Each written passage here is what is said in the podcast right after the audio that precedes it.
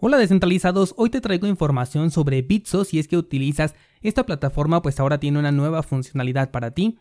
También te hablaré sobre la Bolsa Mexicana de Valores que no descarta ofrecer activos respaldados en criptomonedas, así como de la nueva integración de Metamask, un pequeño dilema con los tokens NFT y las últimas de Plan vs. Undead. Hola de nuevo y bienvenidos a Bitcoin en español. En este podcast adoptamos la filosofía de una economía sin intermediarios, una interacción económica punto a punto que nos permite transferir valor sin ninguna clase de restricción. Hemos cambiado las cadenas centralizadas que limitaron nuestra economía durante años por cadenas de bloques que entregan transparencia a nuestra interacción económica. Y todo gracias a Bitcoin. Te doy la bienvenida a Bitcoin en español un espacio donde somos libres, somos soberanos, pero sobre todo somos descentralizados. Descentralizado, el fin de semana te comentaba que había que poner especial atención en la vela que se estaba formando en Bitcoin y hoy ya estamos recuperando niveles por encima de los 50 mil dólares. Ahora se está cerrando al punto clave que el mes pasado nos hizo el desplome por lo que es un punto considerable de la resistencia y te estoy hablando de los 53 mil dólares. Por el momento el sentimiento del mercado es indiferente, pues las comisiones con Bitcoin siguen a precios bastante económicos, quiere decir que las transacciones no se han disparado, y si el precio consigue superar el nivel de resistencia más cercano, que es el de los 53, podemos ir escalando hacia el siguiente nivel que está en los 56. Otra moneda que dio buenos resultados el fin de semana fue Tesos, principalmente porque el mes pasado activaron la opción para la creación de tokens NFT, y este mes lo han abierto de la mejor manera, porque Arab Bank Switzerland integró servicios de staking, trading y custodia de tesos con la finalidad de ofrecer exposición a activos digitales enfocado a personas de alto poder adquisitivo. Es por eso que vimos un repunte hasta prácticamente los 9 dólares, ahorita hay una pequeña corrección, pero yo creo que va a encontrar un nivel de soporte muy cercano y ahí conseguir un posible rebote. Pasando a las noticias, si tú utilizas Bitso, el exchange latinoamericano que ofrece servicios tanto en México, Argentina y Brasil y además tienes un teléfono Android, la plataforma ha liberado la tan esperada aplicación de trading. Se trata de Bitso Alpha, así la encuentras en Google Play Store, la cual ofrece una interfaz bastante similar a la del entorno del navegador para realizar intercambio entre los activos que maneja la plataforma. La descargué ayer para hacer unas pruebas y funciona bastante bien. Puedes colocar órdenes de compra de venta, puedes colocar órdenes límite y órdenes de mercado. Considero que los servicios de Bitso son altamente eficientes, agregando como siempre que en la medida en la que dependamos menos de las plataformas centralizadas, las criptomonedas avanzarán al siguiente nivel de la mano de los descentralizados.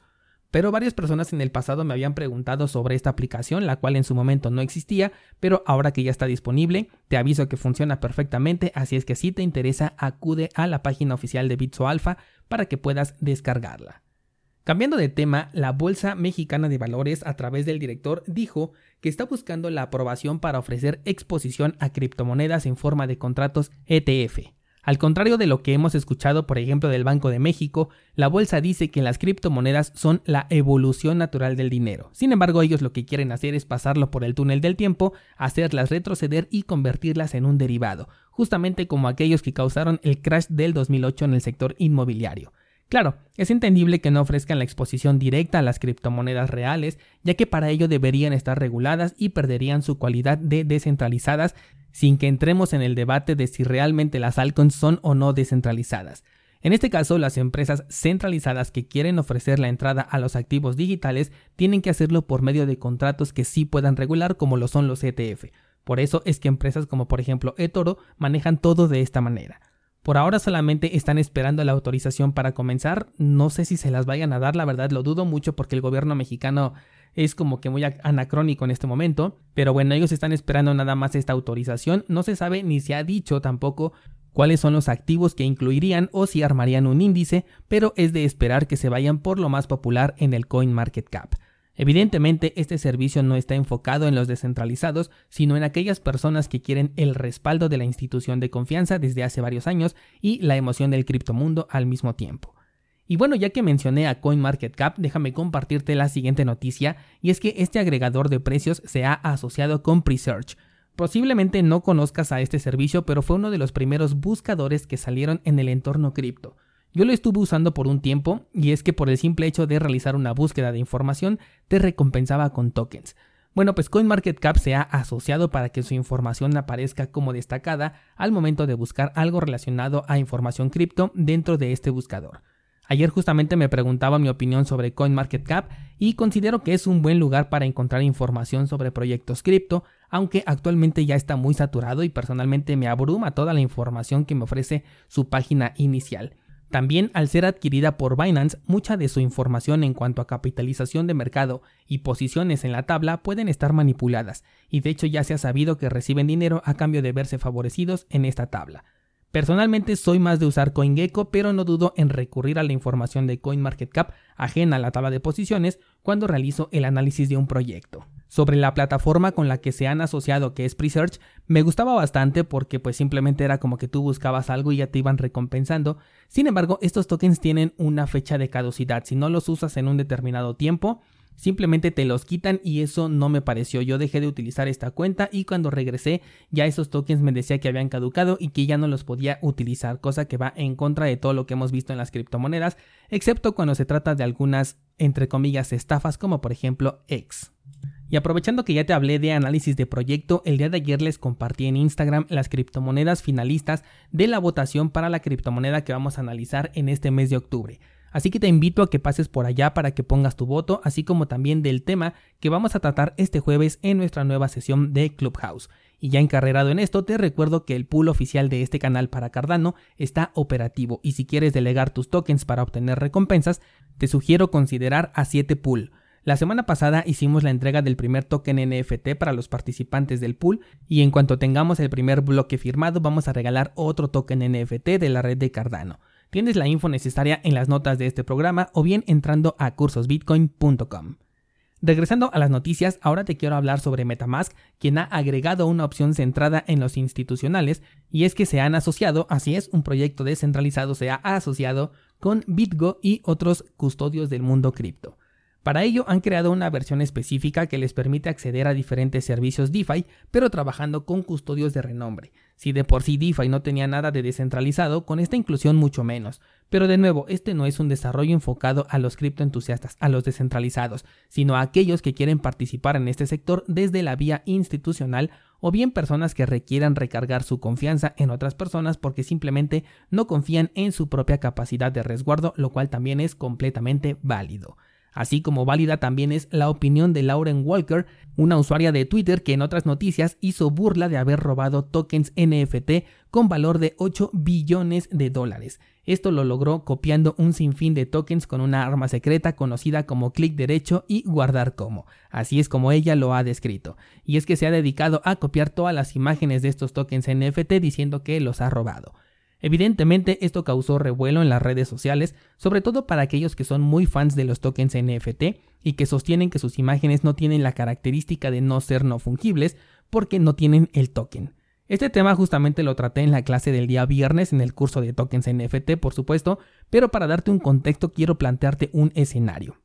Los tokens no fungibles, aquellos que no tienen una utilidad, están ligados siempre a un activo. Este activo puede ser un audio, una imagen, un GIF o un video. Este archivo adjunto puede ser copiado con mucha facilidad tal como lo ha hecho esta chica. Sin embargo, el token no puede ser replicado. Por lo tanto, lo valioso es el token y no el activo que fue adjunto. Pero, ¿qué es el token? El token es un conjunto de caracteres alfanuméricos registrado en la blockchain que es diferente de cualquier otro token en cuestión de que los caracteres alfanuméricos nunca van a coincidir, nunca se van a repetir, pero a su vez son todos iguales en términos de que solamente son un conjunto de caracteres alfanuméricos que cualquiera de nosotros podemos crear en masa, con simplemente añadir una imagen, un audio, un GIF, lo que sea, si al final la imagen no importa, lo que importa es ese conjunto de caracteres que se nos da a cambio de pagar una pequeña cantidad en la mayoría de redes cripto o una gran cantidad en caso de Ethereum. Personalmente sigo en la misma postura mientras estos tokens no tengan una utilidad. Te estoy hablando de que los criptojuegos, por ejemplo, son algo completamente diferente en donde no aplica lo que estoy diciendo en este momento, porque ahí por más que lo copies, pues no, no adquieres la capacidad de jugar o de utilizarlos dentro de eh, la plataforma de juego. Así que mi postura está del lado de esta chica, la verdad, que por cierto, por si fuera poco, su tweet fue minteado y se vendió por 1.5 ETH y con un mensaje que incluso a mí me han dicho personalmente por no compartir la idea de los tokens NFT.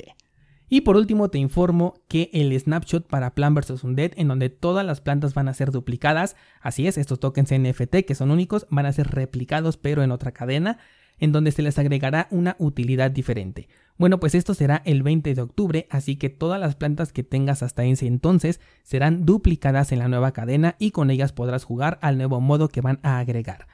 Esto abre muchas especulaciones con las plantas, con el precio del token, con las semillas, con LE, pero hablando de Plan vs Undead, lo mejor es permanecer en silencio y no especular absolutamente nada, porque si lo hacemos, la información podría caducar mañana mismo o en unas cuantas horas debido a la indecisión que tiene el equipo de desarrollo. Lo que sí es importante si es que juegas con estas plantas es que hasta ese día podrás incrementar tu colección para verte favorecido cuando la nueva red salga, que se espera que sea en versión beta para noviembre de este año.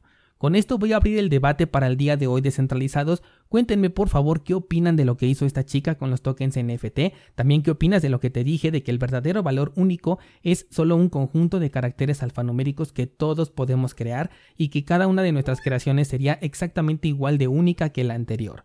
Si tienes suscripción a cursosbitcoin.com, te invito a ver esta explicación que hice en el curso de tokens NFT y también me compartas tu opinión. Te estaré esperando en el grupo de Discord para continuar con este debate.